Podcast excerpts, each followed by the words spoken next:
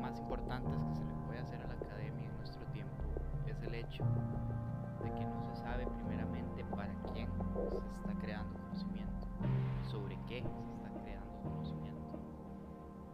Sin embargo, la academia propiamente en sí no debería ser un espacio elitista o exclusivo.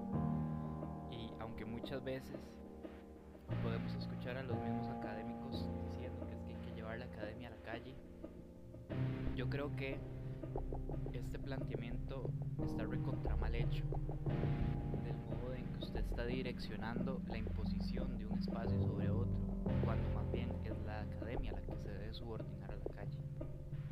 Los estudios de la política muy diferente como tendemos a pensar, deberían tratarse sobre la gente, sobre la sociedad sobre la cual se está teorizando. El objetivo de este podcast es entonces no es llevar la academia a la calle, sino traer la calle a la academia. Esto es política con C de calle.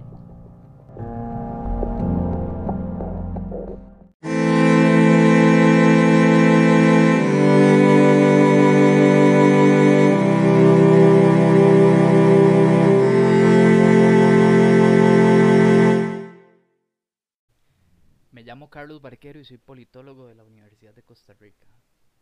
En este primer episodio del podcast Política con C de Calle, vamos a hablar acerca de las teorías del desarrollo.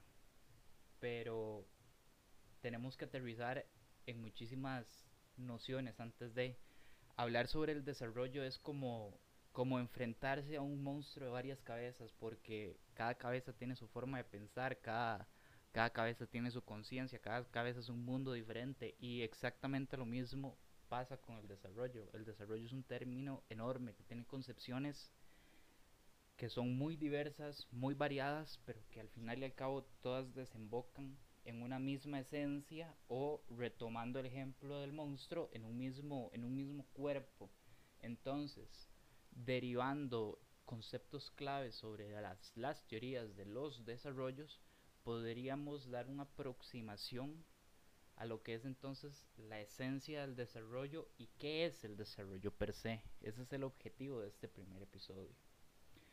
Pero bueno, para poder entrarle a este monstruo, primero vamos a hablar sobre varias teorías importantes del desarrollo que entienden a este como una aspiración o como una meta, que lo entienden como un estadio de bienestar y también vamos a hablar sobre teorías de dependencia y de centro-periferia, las cuales dan las nociones que hoy conocemos como subdesarrollo, que plantean interrogantes sobre por qué hay zonas o territorios que se desarrollan más rápido que otros, o por qué hay territorios que están más desarrollados que otros y que definitivamente por más que estos territorios que se denominan territorios subdesarrollados lo intentan, pues nunca llegan a conseguir un estado o un estadio de bienestar cercano o igual al territorio que se desarrolla más rápido.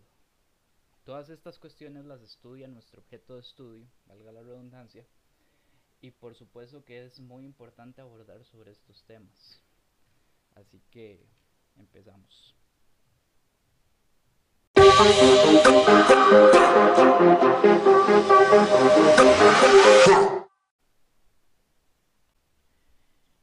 De estudio del desarrollo nos ha dado muchísimas, enormes cantidades de nociones ontológicas acerca de lo que este es. En otras palabras, los estudios sobre el desarrollo nos han regalado una diversidad enorme de definiciones sobre lo que esta palabra significa. Esto quiere decir que el desarrollo podemos entenderlo como, como muchas cosas. Es un concepto polisémico, difícil, difícil de encajar en un solo saco, como dicen. Sin embargo, cuando agrupamos todas las definiciones de desarrollo o una gran mayoría de ellas, ya sea teoría de la dependencia, bienestar, este, desarrollo social, desarrollo humano, etcétera, vemos que tienen en común un punto, que es la mejora en la calidad de vida de una población. Y es un proceso de mejora de calidad de vida en una población. Esto entonces nos lleva a, problematizar eh, una, serie de, una serie de cuestiones importantes a la hora de entender el desarrollo de esta manera. La primera de ellas es el hecho de que entendemos entonces el desarrollo como un proceso aspiracional, el cual nos dice que la idea que tenemos sobre bienestar está como en una meta, como, como en una utopía y hacia ello vamos. Sin embargo, como sabemos, eh, las utopías son escenarios imposibles de poder cumplir, son escenarios perfectos. Entonces, el problema de limitar la cuestión del desarrollo a esta concepción es el hecho entonces de entender que nunca las poblaciones van a poder desarrollarse plenamente porque están en una constante búsqueda de una mejor calidad de vida. Ahora, existen otras muchos apellidos o derivaciones en lo que el desarrollo refiere. Como lo mencioné anteriormente, podemos hablar de desarrollo social, de desarrollo humano, de desarrollo local, regional. Esto por mencionar algunos. Ahora, ¿qué significan estas concepciones o qué significa entender el desarrollo desde estas ópticas? Porque estos apellidos, por decirlo de alguna manera, lo que nos hacen es delimitar entonces la cuestión del desarrollo en planos teóricos específicos.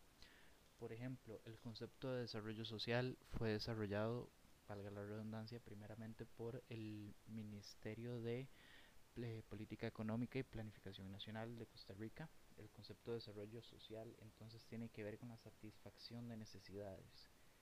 Esto en primera mano de mano con este desarrollo social entonces podemos ver el desarrollo regional y el desarrollo local que aunque son conceptos similares en realidad este abarcan ámbitos diferentes uno complementa al otro sin embargo no podemos entenderlo como la misma cosa para expresarlo un poco mejor eh, tenemos el aporte de la politóloga Milagro Muñoz la cual nos va a explicar un poco acerca de las nociones sobre desarrollo regional y desarrollo local.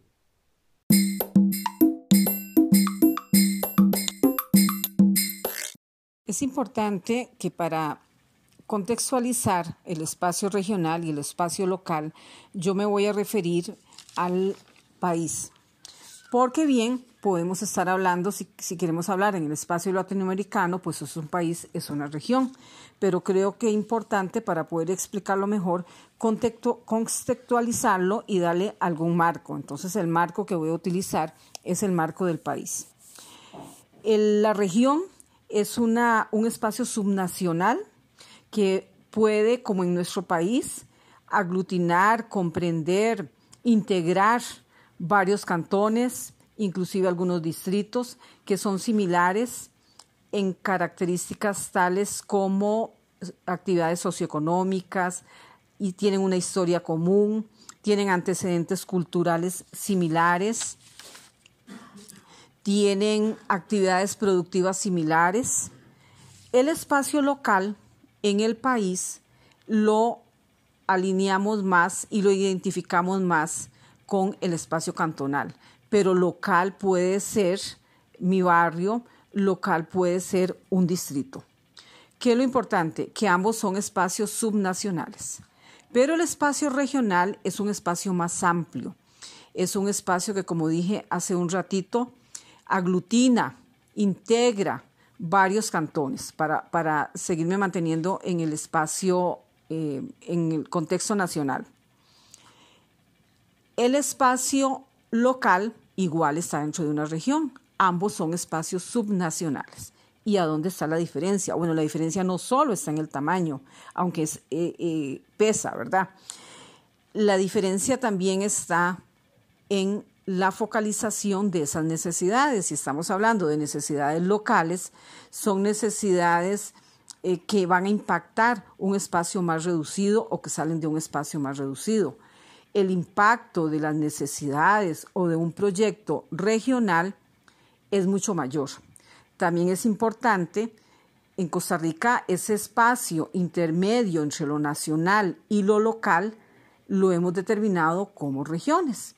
Porque si bien tenemos las provincias, pero para efectos de desarrollo, para efectos de estadísticas, no utilizamos las provincias. Lo regional es ese espacio que une lo nacional con lo local. Sin embargo, no es la sumatoria de lo local. Cuando algo local se convierte en regional, cuando varias localidades o varios de nuestros cantones tienen necesidades similares, tienen problemas o tienen, porque no solo pensar en lo negativo, tienen potencialidades en las cuales queremos impactar y queremos aprovecharlas para desarrollar un proyecto, ya eso dejó de ser local y pasa a un ámbito regional, porque va a impactar a varias localidades. Podríamos decir que lo regional potencia lo local. O bien, cuando tenemos un problema que por su escala de solución y sale más rentable hacerlo regionalmente. ¿Por qué? Porque también va a impactar su solución a varios de los cantones. ¿Qué es lo importante de estos dos espacios? La importancia es por ejemplo, a la hora de hacer políticas públicas, que esas, las políticas públicas no sean nacionales únicamente, con una mirada mecánica, con una mirada igual para todo el país, sino que se sepa y diferenciar las necesidades de cada una de las regiones o de cada una de las localidades cuando hay que puntualizar más y la respuesta siempre será más atinente. Así la respuesta es una simple distribución dividida entre seis, como en nuestro país, como hay muchos de los programas asistencialistas o programas de inversión, que lo que se hace es dividir entre seis y esto va de igual manera. A lograr entender las necesidades, las particularidades, las potencialidades de cada una de las regiones y poder llegar con soluciones más atinentes. Es muy importante también tener claridad que a lo interno de los espacios regionales coexisten diferencias y de ahí que entender lo local a lo interno de la región y atenderlo también va a lograr equilibrios en el, en el desarrollo.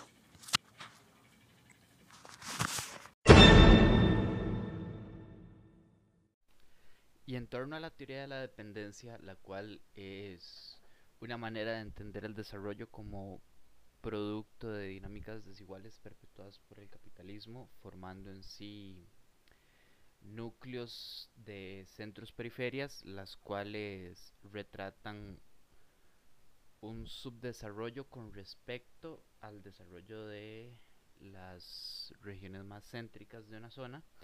Y sobre estas nociones vamos a profundizar un poco más con el aporte del profesor Javier Johanning.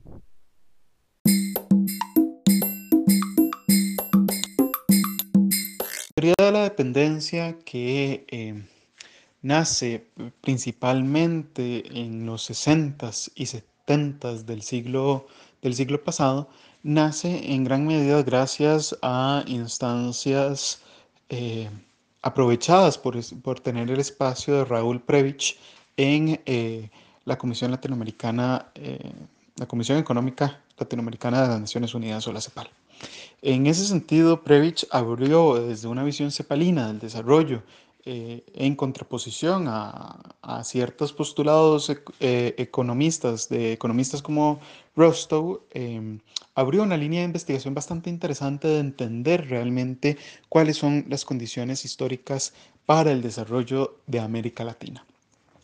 Eh, de ahí es que surgieron varias tendencias eh, de la eh, llamada teoría, teoría dependentista o, o, teoría de la dependencia, en donde podemos encontrar varias posiciones, desde posiciones más socialdemócratas, tradicionales, incluido Raúl Previch, hasta posiciones más marxistas ortodoxas e incluso neomarxistas en, en figuras como eh, Rui Mauro Marini, Vania Bambirra, Teotonio dos Santos em, eh, y, Jaime Osorio. También encontramos otras que, a pesar de los eh, intentos de categorizaciones de la teoría de la dependencia y sus tendencias, ah, es un autor de difícil categorización que es Ander Gunder Frank, ¿verdad? Bueno, en, grande, en gran medida y, en términos generales, es haciéndole un poco más énfasis al tema de eh, la teoría marxista de la dependencia, eh, realmente esta teoría parte de un supuesto, y es que en las relaciones capitalistas de producción, eh, en las relaciones centro-periferias van caracterizadas por desarrollar el subdesarrollo. Como diría Ander Gunther Frank. En este sentido, Rui Mauro Marini, en su obra, una de sus principales obras, la dialéctica de la dependencia establece que, eh, que eh, históricamente eh, en las formas en que Marx encuentra que existe la extracción de la plusvalía, la plusvalía absoluta, que es enfocada intensiva en trabajo y en, y en, y en ampliar, por ejemplo, jornadas laborales para tener trabajo excedente sobre trabajo, em, trabajo necesario, y es la categoría fundamental para entender las relaciones entre el intercambio entre el centro y la periferia, más allá de la extracción de plusvalía relativa que refiere a aumento de la productividad del trabajo y la reducción, por lo tanto, de ese trabajo y de la jornada laboral que eh, permita extraer em, en un menor tiempo eh, trabajo excedente sobre el trabajo necesario. Bueno, eh, Rui Mauro Marini encuentra que incluso desde la colonia, que es donde nace realmente el capitalismo, eh, las llamadas revoluciones industriales no habrían podido ser posibles si no hubiera sido precisamente por ese intercambio desigual entre eh, el centro y la periferia. En otras palabras, el capitalismo realmente nace en la periferia a partir de la extracción de sus recursos, de la explotación de sus poblaciones, que se concentran en el centro del sistema mundo para dar como eh, cumbre las posibilidades de extracción de, eh, de plusvalía relativa que le van a dar en ese sentido mayores tasas de ganancia a esos sectores de la burguesía del centro por encima de de la periferia.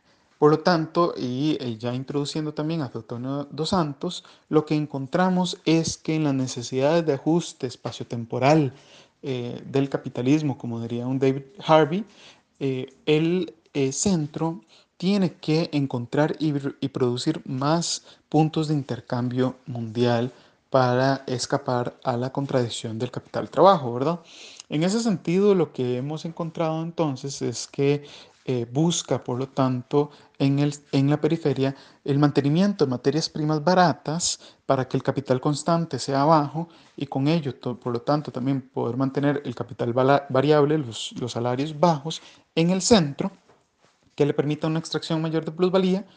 Eh, lo que encontramos entonces que en la periferia, eh, al no poder optar por la plusvalía relativa, tienen que optar por un incremento de la extracción de la plusvalía absoluta, en lo que también Rui Mauro Marini ha em, llamado la superexplotación del trabajo. ¿verdad?